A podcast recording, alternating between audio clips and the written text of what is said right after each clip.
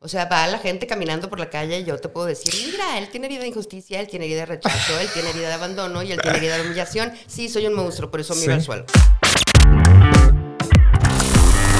Bienvenidos y bienvenidas en esta ocasión en Radical Podcast. Vamos a tocar un tema que se está escuchando eh, mucho, está poniéndose en diferentes escenarios. Hemos visto libros, hemos visto otros podcasts, hemos visto entrevistas, hemos visto infinidad de productos. Y es importante que lo toquemos porque queremos además que nos saquen muchísimas dudas el día de hoy. Vamos a hablar de las heridas de la infancia. Yo soy Luis Lobo y hoy en Radical Podcast me acompaña, además de una gran amiga, una excelente comunicadora, pero también una extraordinaria psicoterapeuta. Está con nosotros Laila Ortiz. Laila. Mm, hola, gracias. ¿Cómo estás, Laila? Bien, muchas gracias por invitarme. Honrada de que me hayas dado tribuna en tu, en tu espacio. Muchas gracias. No, Laila, a ti por, por aceptar la invitación. Sabemos que, pues, que la agenda a veces apretada, pero tú con la actitud mm. siempre dijiste, va, lobo, va. va. Claro con todo. Oye, Laila, pues como estábamos ahorita platicando en la introducción, eh, tocar este tema que definitivamente da mucho de qué hablar, las heridas de la infancia. Y yo tengo N cantidad de dudas, así que te voy a aprovechar al 100% lo que estás acá. Primero que nada, ¿qué son las heridas de la infancia? Ok. Eh, Liz Bourdeau saca un libro donde habla de las heridas de infancia. Esto ella lo hace en años de investigación con sus pacientes. Entonces ella determina que existen cinco heridas de infancia. ¿Por qué se llaman infancia? Porque se gestan en las dos primeras etapas de la infancia, porque existe primera etapa, segunda etapa y adolescencia. O sea que se pueden gestar desde muy bebecito, posteriormente ya no tan bebé, y también se puede generar una herida en la adolescencia, porque si lo ves fríamente, pues sigue siendo niño. Además, tu cerebro no está totalmente desarrollado. Tu cerebro está totalmente desarrollado a los 25 años. Entonces, en teoría, todos somos adolescentes hasta los 25. Ok. Ajá. Entonces, tu cerebro desde que estás en el vientre hasta los 25 está enfocado en desarrollarse en óptimas condiciones. Bien. Bien. Ahora, no tienes conciencia de estas heridas. No tienes. No. No es como, ah, mi mamá me hirió de injusticia. Pues no, ¿verdad? o tengo herida de humillación, o tengo herida de... No, no, no las tenemos. Lo que sucede es que efectivamente, como bien lo mencionas, se ha hecho ahorita un boom, ¿no? No solamente hay podcasts, hay talleres y sanando heridas de infancia y sanando a mi niño interior, etcétera. También hay que tomar en cuenta que dependiendo del rubro o dependiendo de la ola psicológica, existen o no las heridas de infancia. Por ejemplo, para el cognitivo conductual no, existe ni siquiera el niño interior. Ok. ¿No? O sea, no existen ni las heridas de infancia, ni el niño interior, ni nada. Entonces, esa corriente no trabaja con esta parte, ¿no?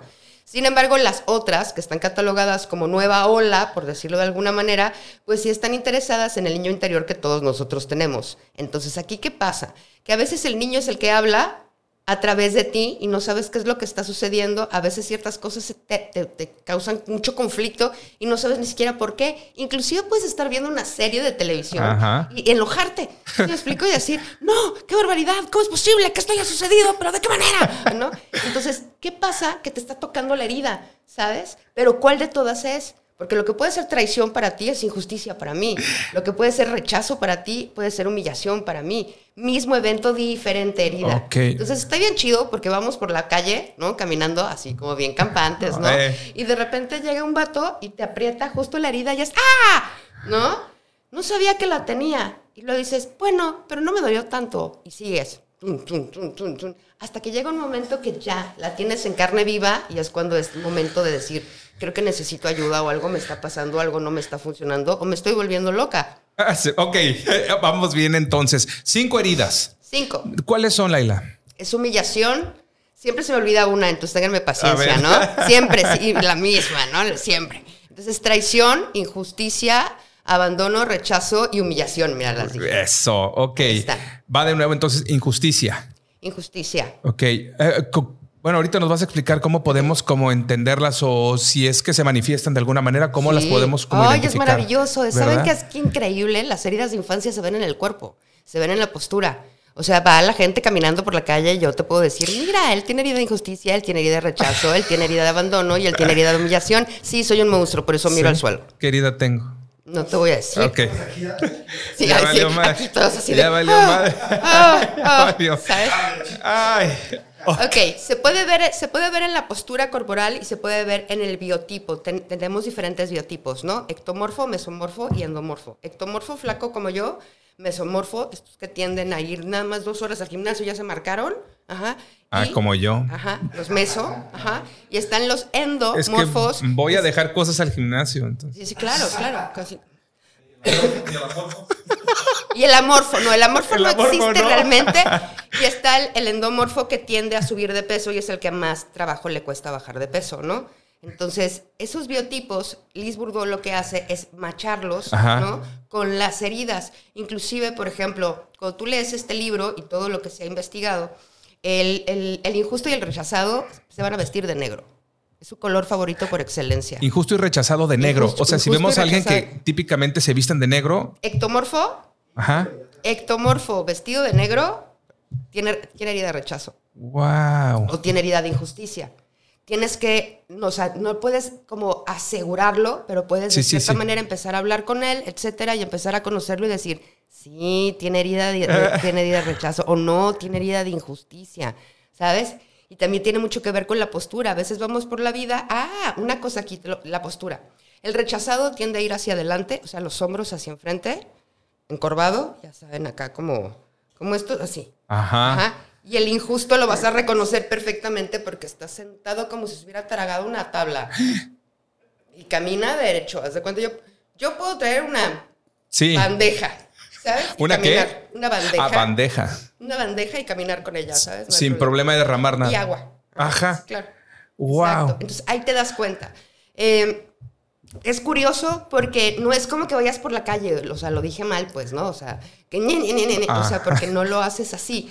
Sin embargo, tienes que identificar cuál es la historia de la persona, de dónde viene, de dónde se gesta, cómo se generó, en dónde le pega, de qué manera le pega, cómo se manifiesta. O sea, es muy complicado. También en la ingesta, ¿no? Lo que comemos determina la herida. No te creo eso. O sea, cómo comemos determina la herida. Cómo nos vestimos, vestimos determina las, o la herida. ¿Puedes tener varias heridas? Claro, todos tenemos cinco heridas. Ah, Nada más que unos se manifiestan más grandes que más, ah. más, más que otros. Y además hay ciertas heridas que se atraen. ¿Sí me explico? Ok. Abandonado y rechazado se van a buscar. Se complementan, exacto. Traicionado va a buscar injusticia, injusticia va a buscar traicionado. Esa es una película de Disney, ¿no? Suenan como arquetipos, ¿no? Suenan como arquetipos, totalmente. Claro, cada arquetipo tiene una herida específica y a lo largo de toda la historia, desde Dante Alighieri y más atrás, se han manifestado estos 12 arquetipos en donde cada uno de ellos tiene un rol específico dentro de cada historia, que eso es lo que lo hace tan maravillosa y que tú enganches con alguno de ellos, ¿no?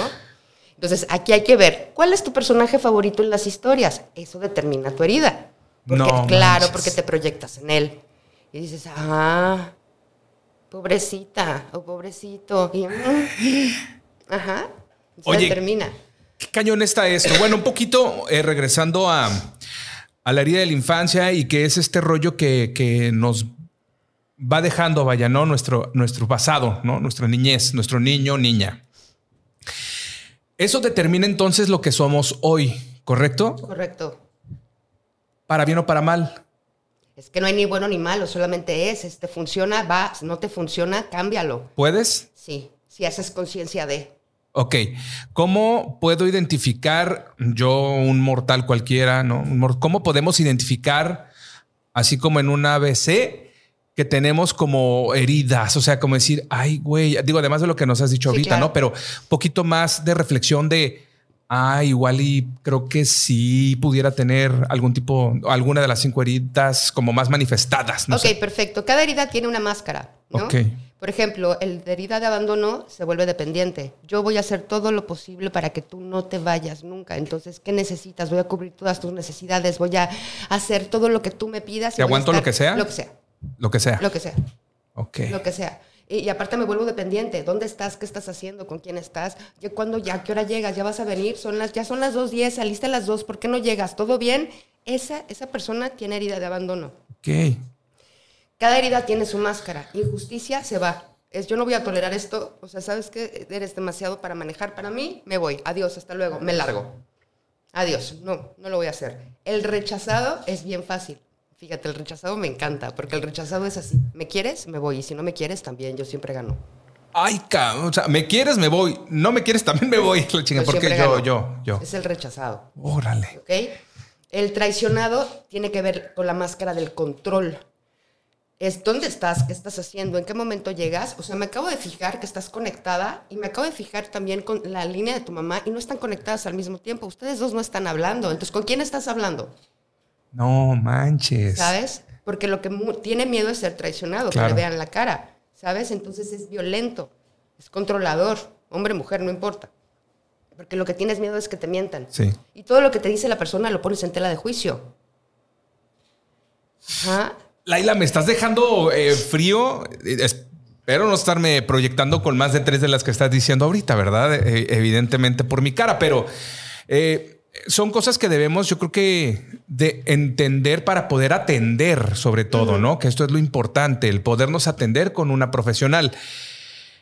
Conociendo entonces las cinco heridas, como cuál pudiera ser una posible ruta para poder ir sanando, si es que es correcta la palabra, ¿sí? Sí, ok.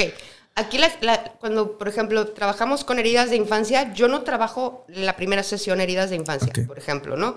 Es- para mí es un proceso en el cual yo voy distinguiendo y voy viendo qué pasa, porque tengo muchas hipótesis. Yo no puedo decirle al paciente, tú eres así, así, así, así, porque es agredirlo, ¿sabes? Sin embargo, puedo de cierta manera como empezar a, a tener hipótesis, ir caminando con él, transitar con él, ¿sabes? Sobre todo, la psicoterapia es un trabajo de mucho amor, ¿no? De mucha compasión hacia el otro que viene a prácticamente desnudarse contigo y decirte, este soy yo. Entonces, lo que menos necesita es un juicio. Lo que menos necesita es que le digas, es que estás haciendo todo mal. No necesita un juicio. Por eso no hay ni bueno ni malo. Es a ver qué es lo que te funciona, qué es lo que no te funciona. Y acompañarlo al infierno mismo si él decide ir. ¿No? Ah, yo he bajado tantas veces al infierno que ya tengo compas ahí. ¿No? Ya tengo camaradas. Ya, ya, conozco el de la puerta. ¿Sabes? O sea, yo voy, pues. Y es entender de dónde viene todo esto. Por ejemplo, cuando yo les voy a leer, cuando les mando de repente, ¿no? Información a mis pacientes, a ver, te voy a mandar esta herida a ver si te cuadra. Y es como, no inventes, o sea, me doy cuenta que sí, efectivamente, tengo esta herida, pero me está describiendo tal cual, pero haz de cuenta que me espía. Ok. Entonces eso es muy significativo también porque la gente se da cuenta en primera que hay más personas como ella, que no es la única que, se siente de esa forma y que existe cómo sanarlo. Aquí es importante también darse cuenta, contestando tu pregunta, porque luego divago un montón. Ajá. ¿Cómo sano? Pues ah, primero reconociéndola, porque no te va a dejar de doler, Ok.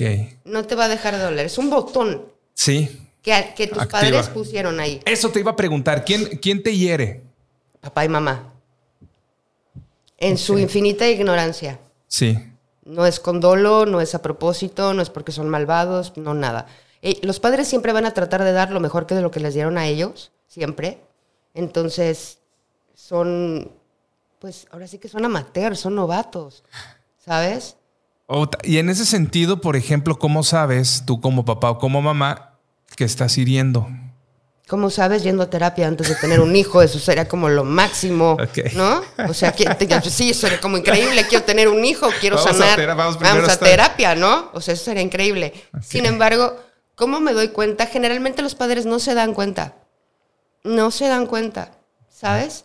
Es cuando el hijo crece que voltea y les dice, tú me hiciste esto, tú me dijiste esto, entonces es desde la soberbia del juicio, ¿sabes? Desde el enojo, cuando no debería de ser de esa manera, porque como te lo reitero, los padres dieron lo mejor que pudieron haber dado. Hay papás que no dieron nada, Ajá. ¿sabes? Pues claro, no tenían nada para dar. ¿Qué querías que te dieran?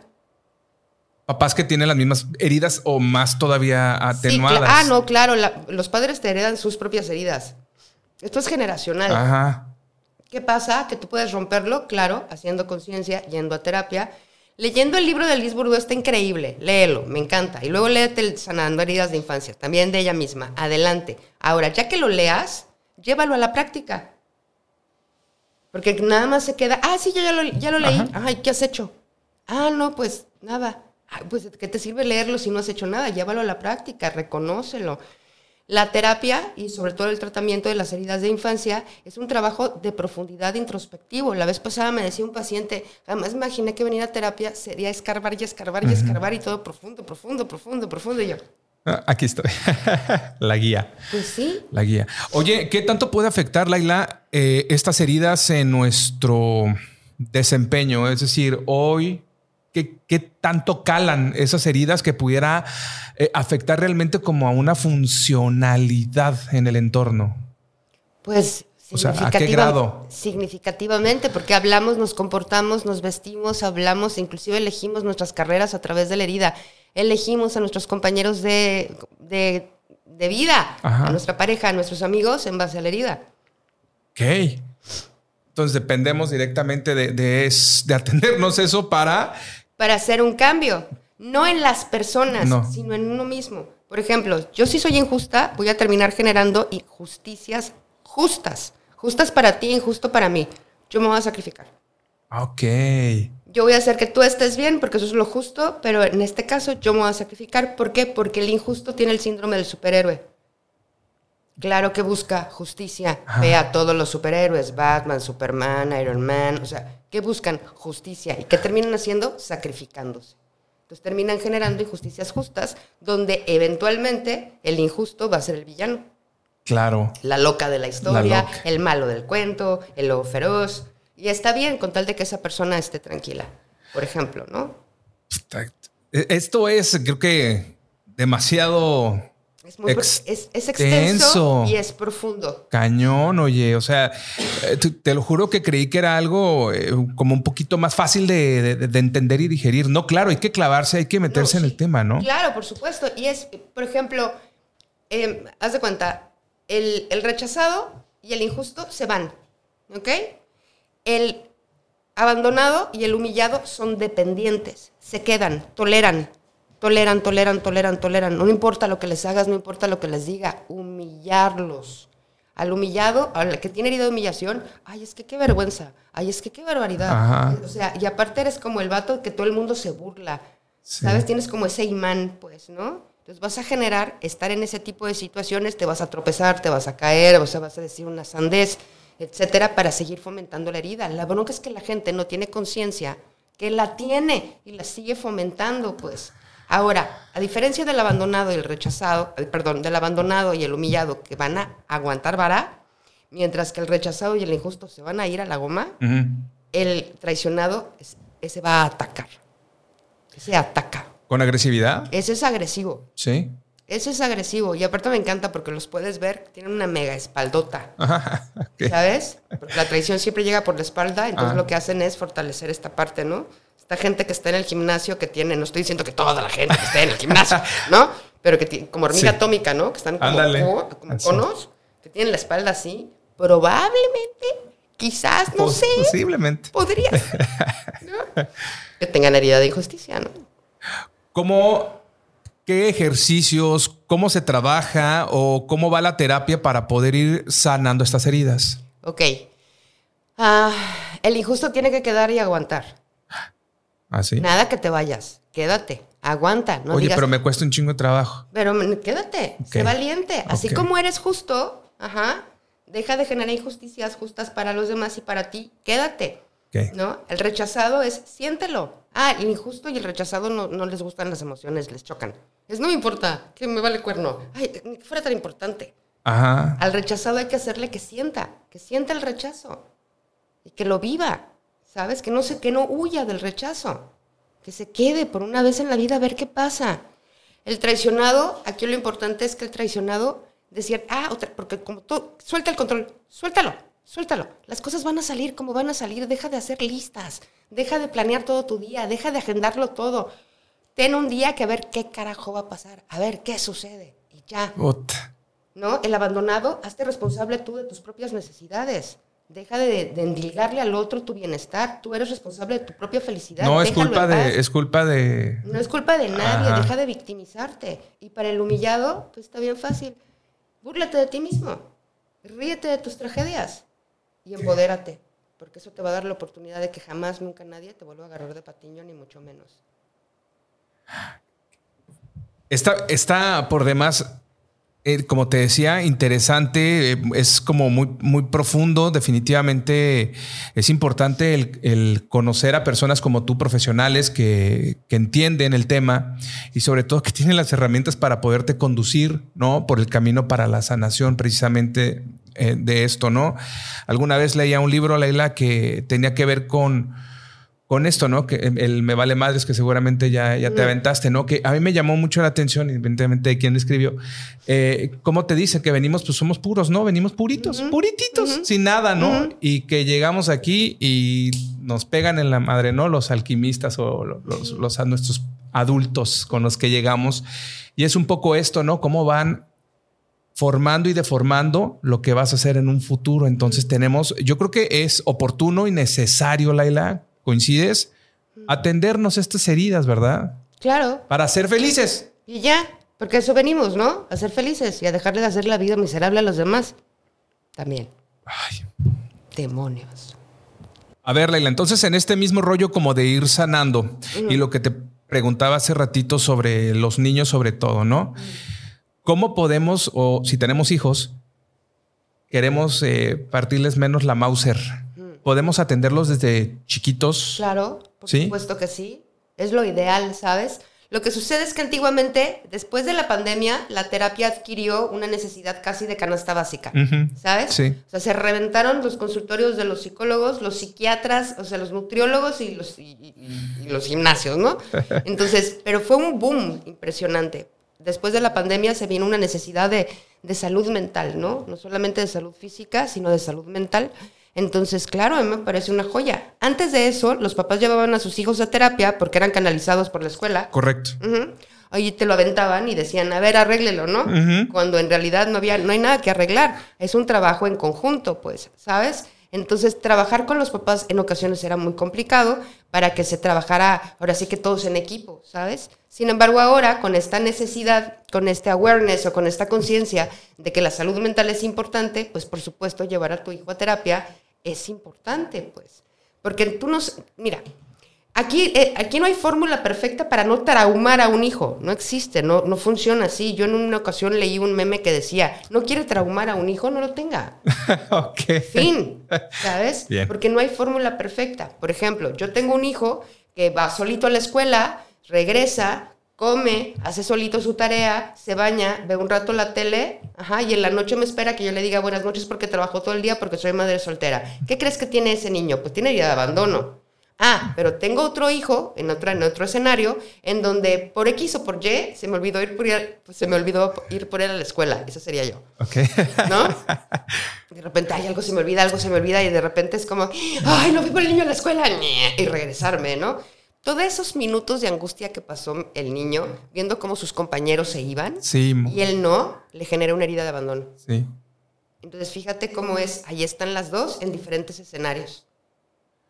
Algo tan insignificante, bueno, pudiera parecer insignificante. Podría parecer insignificante, sin embargo no lo es, ¿sabes? Podría ser, pero no lo es. Se genera una fisura en la psique. Y no tiene nada que ver si el niño es débil, si el niño no es débil, si tu psique es frágil, no es frágil hay N cantidad de cosas que nos hacen los padres sin querer, ¿sabes? Que nos genera esto, pues, ¿no? Entonces, imagínate que un día, ¿no? Este, tú sales cuando tenemos la edad de, que nos queremos vestir como nos dé la gana, que somos chiquillos, ¿no? Y, y, botas y shorts y nada combina con nada. Y de repente tu papá hace un gesto como de vergüenza. Entonces, pum, herida, herida de humillación. Ay, doy vergüenza. Ah, ok. ¿No se han dado cuenta que los niños como que quieren agarrar algo, te voltean a ver, ¿no? A ver si, ¿qué onda? Ajá, están buscando su autonomía, pero también están buscando la aprobación. Y cuando somos pequeños, e inclusive adultos, lo que queremos es la aprobación de nuestros padres. La seguimos queriendo, pero ya el adulto ya no la quiere, lo quiere el niño. Entonces el niño es el que está herido. Y vamos por la vida siendo puros niños heridos. ¿Sí me explico? Entonces, la importancia de llevar al niño a terapia, sí, pero no es tengo miedo de que mi hijo tenga una herida de infancia. Voy a hacer una cita. Lo voy a llevar. Ambulancia, por favor. Sí, socorro. Ambulancia de las heridas. Sí, sí, socorro. O sea, no. Creo que tiene que ser algo como muy bien pensado. Si tú ves que tu hijo tiene una sintomatología, lo ves callado, esto, aquello, lo otro, sientes que tu maternaje o tu parentalidad no está siendo del todo, pues entonces ve y acércate a un profesional. ¿Cómo puedo mejorar? ¿Cómo puedo hacer esto? Muchas veces la gente piensa que ir a terapia solamente es, tengo un problema. Sí, sí, sí. O varios. ¿No solo uno? este, mira, tengo, solo uno. Sí. No necesariamente. Hay gente que va porque quiere mejorar. Hay gente que, que va porque quiere eh, eh, fortalecer ciertas áreas o, quiere saber qué, está mal con él. Hay gente que me dice, es que ¿qué está mal conmigo? Pero ¿por qué habría algo malo? ¿Sabes? Y los juicios, ¿no? Que emitimos es que estás bien, estás mal, es correcto, incorrecto. O sea, el deber ser, ¿no? Porque existen tres instancias, el ello, el yo, el super yo, y eso ya es psicoanálisis, ya es más profundo, y eso es otra cosa. Sin embargo, ten en cuenta que cuando somos muy pequeños, nuestra, lo que, lo que veamos, lo que escuchemos, si yo veo a mis padres traicionarse entre ellos, ¿en quién puedo confiar? Claro. Si mis padres me mienten en algo tan insignificante como el prometerme que me van a llevar el domingo al parque y no me llevan, entonces si supone que ellos son los que tengo que confiar, ¿cómo le voy a creer a la demás gente cuando me diga algo? Entonces eso es herida de traición, pues. Wow. está muy, muy cañón. por ejemplo, a los injustos los entrenaron para la vida es que sigue, que sigue, que sigue, tú puedes, dale, dale, dale, dale, dale. O sea, eh, uno, el más, el más, el más, el más, el más. Ya sacaste 10, bueno, ahora saca 14. ¿No? Ahora vas a ser el mejor, el mejor, el mejor, el mejor, el mejor. Entonces, imagínate la, angustia de no alcanzar a llegar a ser el mejor, el mejor, el mejor, el mejor. No, no, pues, te come, ¿no? Te, te, te marchita por dentro, yo creo. Exacto, entonces envidias. El injusto es muy envidioso. Y está siempre, hijo, él, sí, es como, mm, uno más que tú. Sí, quiero algo más. Uno más que tú. Uno más que tú lo voy a lograr, lo voy a conseguir. Voy a ser la maestra mejor evaluada del semestre. O sea, a ver, relajaste un friego, pues. Pero así es. Porque lo entrenaron para la vida. Entonces puede ser muy, muy, muy, muy pequeñito el detalle, pues, ¿no? Donde se genera la, la herida. Regresando entonces, importante el atender a los, a los chiquillos y chiquillas, decía por ahí este... Exactamente, ¿no? Hay que, hay que atender a los chiquillos y las chiquillas, porque, a la chiquillada, porque pues en nosotros está, ¿no? Como adultos tener por lo menos esta iniciativa de, de, obviamente atendernos a nosotros, que es importante, pero también atenderlos a ellos.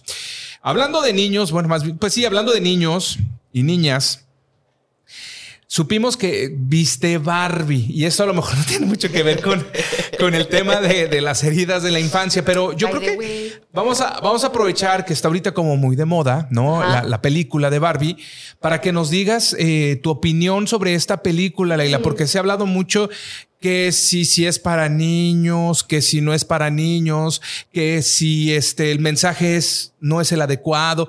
¿Qué nos puedes decir tú? Mira, yo crecí con Barbie yo tuve Barbies. No jugaba realmente con ellas.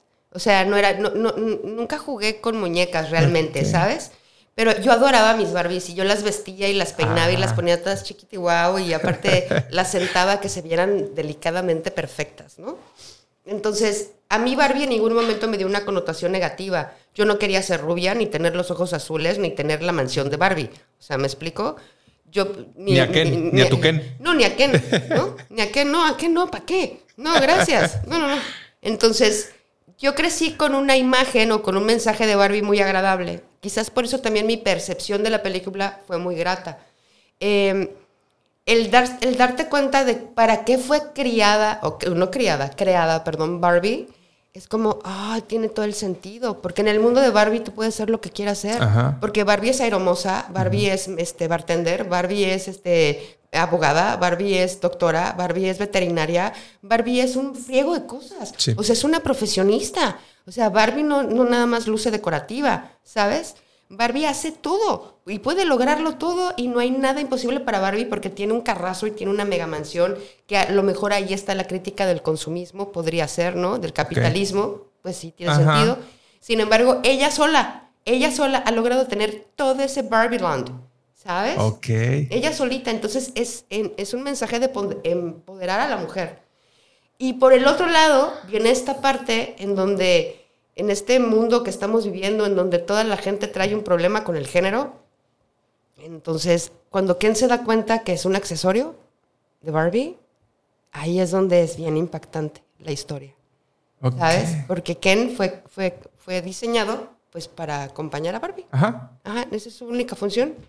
O sea, Ken no tiene nada. No. No tiene absolutamente nada. Él lo único que hace es estar en la playa. Entonces, en el mundo de Barbie, pues los hombres son unos opencos. ¿Estamos de acuerdo? La tengo que ver. Estás haciendo spoiler. Pero entonces, ¿tú, tú la recomiendas como... Eh, vaya, como un este producto de entretenimiento. Ay, por favor, vayan a verla. Vayan a verla sin ninguna expectativa, sin ningún juicio, sin ninguna nada. Creo que la peor forma de ir a ver una película es generándote un juicio previo. Sí. Vayan a verla para, a ver, sorpréndeme, ¿sí me explico? A ver, a ver qué, me, qué, qué voy a obtener de esto, pues. Entonces vayan a verla sin juicio, sin nada. Me parece una historia bonita, me parece que el mensaje es hermoso, es, eh, es muy reconfortante, tiene todos los arquetipos perfectamente bien diseñados, eh, como que apapacha tu corazoncito, Ah. ¿sabes? Y aparte la- la- los actores, la actriz que eligieron me parece súper bien atinado. Y este, y sí, Barbie me parece una joya, pues. Y es todo rosa. Yes, por supuesto, everything is in pink. Pink life. Y además, otra cosa también bien importante, no es para niños tal cual, pero sí podría ser para adolescentes. Ok. Sí podría ser para adolescentes porque el mensaje es claro, ¿no? Totalmente. Yo creo que llega en un buen momento una película como Barbie, ¿no? En donde eh, mucho se necesita este mensaje que bien comentabas ahorita, en donde la mujer por sí misma puede ser lo que ella quiera y desee y piense y se le ocurra. Entonces, gracias por la recomendación, Laila.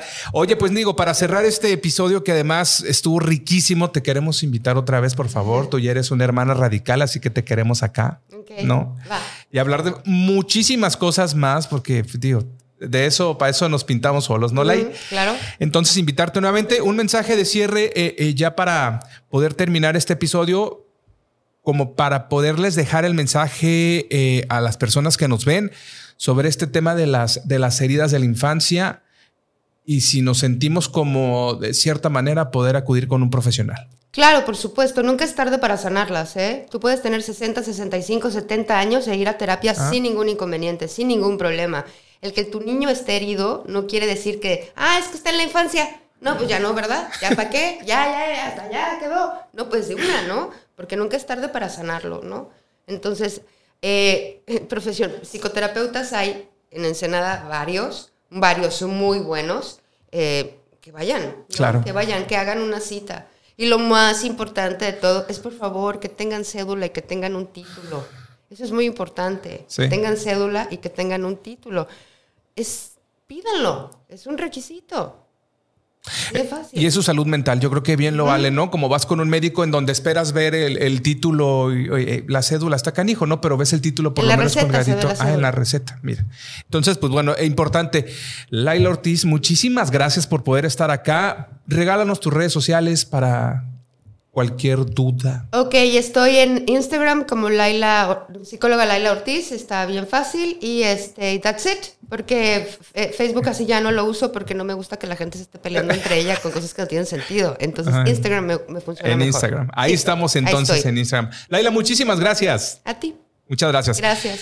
Muchísimas gracias a ustedes. Acuérdense, bien importante, denle seguir, califiquen el episodio si lo están escuchando en Spotify, en YouTube, en todas las redes sociales, en TikTok, Facebook, hasta en X, ya estamos, en Threads, en todo estamos. Así que muchísimas gracias. Yo soy Luis Lobo y esto es Radical Podcast. Conversaciones que importan. Muchas gracias.